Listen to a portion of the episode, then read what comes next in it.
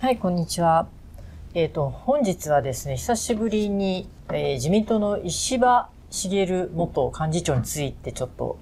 なんかニュースになってたので、取り上げてみたいと思います。はい。はい、なんかあの、23日の BS テレ東の番組でね、はい。えー、ちょっと来年の、まあ、これ秋なんですけれども、うん、その時の自民党総裁選に、まあ、出るまあこれ意欲と読めるけども、まあ当然といえば当然のことを言ってる。何を言ったかというと、えー、っと、そのまあ総裁選についてね、立候補する意向があるかっていうのを問われて、まあまだ9月だと。まあそれはそうだと。うん、まあ今からあるだのないだの言うつもりはない。うん首相は国会議員から選ばれるので誰にでもその可能性はある。準備しておくのは国会議員たるものは当たり前ではないですかと。いうのをとらまえて、うん、えー、これは、あの、まあ、いろんなところでも、その石破さんが若干意欲を見せたというふうに言われてるんですけれども、うん、これどうですか、有馬さん、この石破さんのこの発言を聞いて。意外というかですね、うん、まあ、こういっちゃなんですけど、ちょっと過去の人、になりつつあったんでですね、その人が、え、また総裁さん出るの？という意外感がありましたね。っていうのは2年前の総裁選の時は石破さんは河野太郎さんを推したんですよね。で、ね、その前の年は、あの、ご自身が出て、石破さんと、えー、岸田さんと菅さんと。で、石破さんと岸田さんって同い年、昭和32年生まれで、まあ、で、前はよく、あの、中谷源さんたちと、同い年で誕生会とかやってたんですけども、うん、やっぱり総裁の座を争うようになってから、あどうも疎遠になってね、で、その2年前の総裁選の時に、石破さんは岸田さんじゃなくて河野さんの方に走ったから、それで非常に長らく2人は疎遠だったんですけど、8月の4日かな？久しぶりに食事したんですよ。岸田総理とですね。そうなんです。はい、岸田総理と、あと、あと、え、当時の遠藤総会長かな、うん、で、これは結構話題になって、この岸田さんが9月の内閣改造前にですね、石破さんに対して、まあ、怪獣というかですね、石破さんを何らかの形で起用するんじゃないかという憶測が広がって、それで石破さんも、えー、テレビ番組でですね、まあ、国家国民のため総裁から言われれば、まあ、やぶさかではないみたいな、いうことを言われて。入閣についてね。そういうで、うん、だから僕もてっきり西場さん何らかの形でどっかのポストで入閣するのかなというようなふうに思ってたんですよ。ただ蓋を開けてみると、全く石破さんの名前がということで、まあちょっと恥さらしというか、まあ岸田さんも人が悪いなと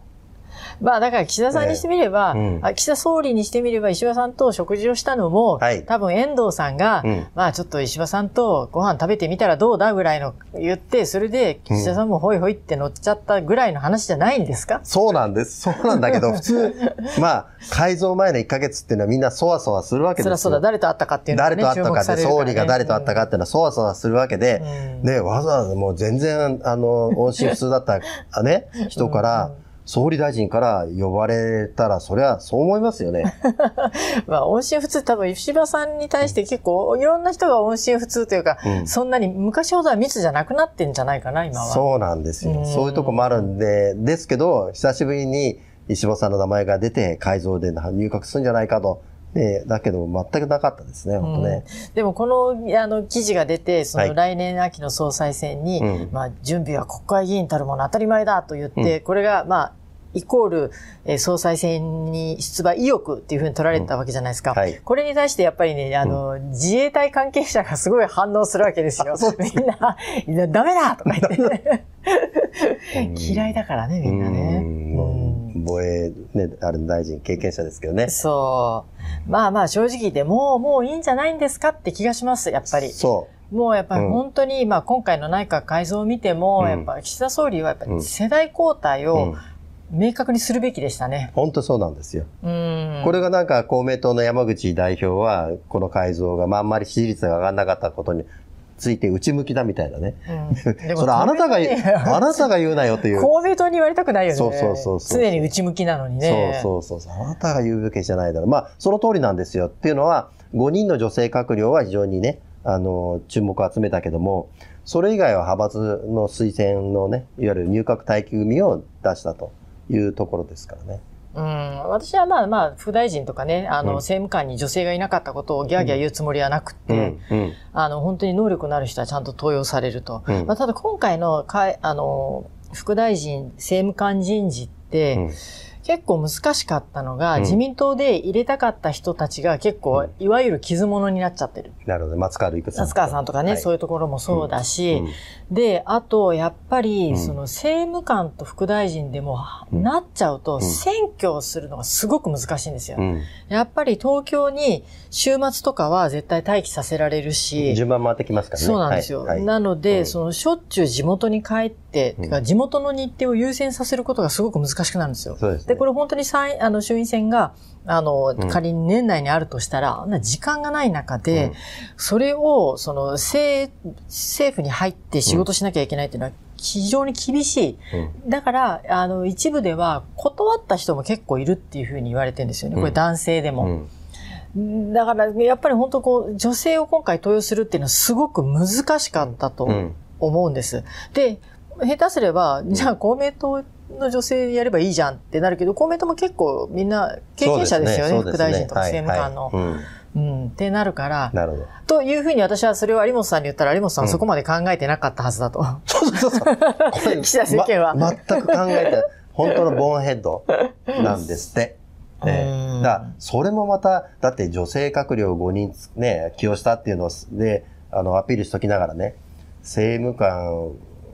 副大臣でゼロっていうののこのギャップ。うん、まあ、エネルギー使い果たしちゃったのかね。うん、というふうに思いますけど、ね、僕はあの個人的にはあの政務官副大臣の人事見ると、意外といい人入ってる。いや、そうそうそう。あの、うん、これはね、あの、希望、あの、将来の、あの、自民党を背負って立つっていう言われてる人たちが。そうですね。一回生でもね、いい人たちはね、入ってますから、ね、だから、これは人選的には悪くないと思うんですよね。うん、あの、まあ、もっと本当はね、かあの、副大臣、閣僚っていうのもあってもいいかと思うんですけども、まあ今の自民党の、こう、あの、年功序列的な体質からすると、まあ、それ難しいという中で政務官に結局的1年生のね、あの、希望、まあ僕らなんかが言うと平沼さん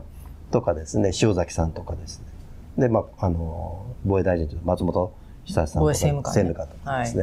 はい、あの、この政務官の個々の人事を見ると結構いいんですよ。うん、うんただ、女性が一人もいなかったというがんばっかり目立ってしまいますけども。そうなんですよね。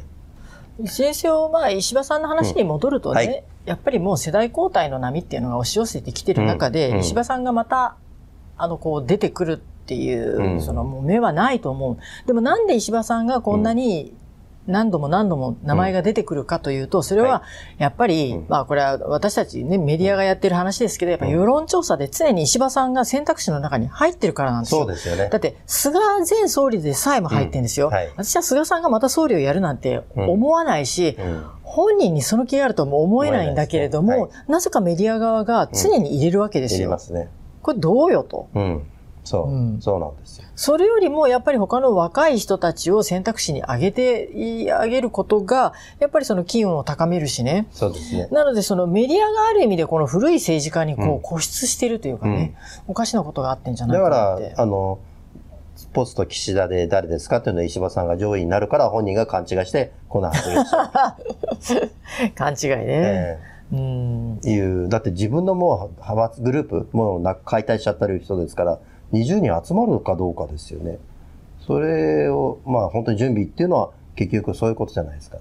まあ、石破さんが最近いろんなことこう発言される時にね、うんやっぱちょっとこうおかしいんじゃないのっていう声は結構ありますからね。だから、まあ、ちょっとやっぱこう時代に乗ってないって、まあこんなこと言い方も変だけど、うん、もう旬じゃないんじゃないのかなっていうのはすごく思いますよね。これやっぱ自民党また派閥に回帰してるなっていう印象はあるんですよね。うん、一時期は無派閥が結構多くて、まあ今でも多いんですけども、ですけど今回のあの人事見ても無派閥の人っていうのは入閣してないですよね。だからか、あの、なんだかんだ言って派閥優先の、あの、流れになっている中で、石破さんみたいに足場のない人っていうのは、えー、難しくなっているんではないかなというふうに思いますね。だから今度の、まあ来年の総裁選どういうふうになるかわかりません。岸田さんがあのなんか無投票っていうか、あの無風でとあの再選されるっていうような雰囲気でもないですよね。この支持率の低さから見るとですね。だまあ石破さんがそうやってだから意欲を示したくなるのもわからんではないですけど、滝田さん言われたように、もう時代の歯車はもっと回していかないとですね、もう他のだって、維新になってもっと若い人、幹事長の藤田さんってもう若いですし、ね、幹事長と政調会長若いし、まあ、馬場さんがね、もう50代でしょ、まあ、60、60もうそうなるっていうぐらいなんだけれども、うん、まあそれでも維新の方がやっぱり平均年齢若いですよね。そうですよね。で、なんだかんだ言って立憲も若いし、うん、そうなると自民党の、そのやっぱりこう、年配の人がちょっと目立っちゃいますよね。そうですね。うん、でも自民党もね、40代、50代の方いますからね。いますからね。そういう人たちをもっと登用するっていうのを本来は今回の内閣改造でやってほしかったと。それだったら、もう本当、し、あのね、あの、支持率を上げたいと岸田さんが思ってるんだったら、うん、本当はそうすべきだったと。新しいイメージを、えー、ですね、与えるってことをやるべきだったと思いますけど、あの、自分の再選を意識して派閥順送りっていうのを、えー、にしてしまったというところありますね。うんうん、ということで、はい、えっ、ー、と、正論10月号発売中で、もうすぐ11月号が出ちゃいますので、お早めに、えっ、と、書店に、あるかな？はい。ですよね。はい。はい、行ってくださいはい、よろしくお願いします。よろしくお願いします。産経新聞社が発行する夕刊富士のポッドキャストがスタート。ニュースの背景や裏側をその日の記事や担当記者の解説でお届け。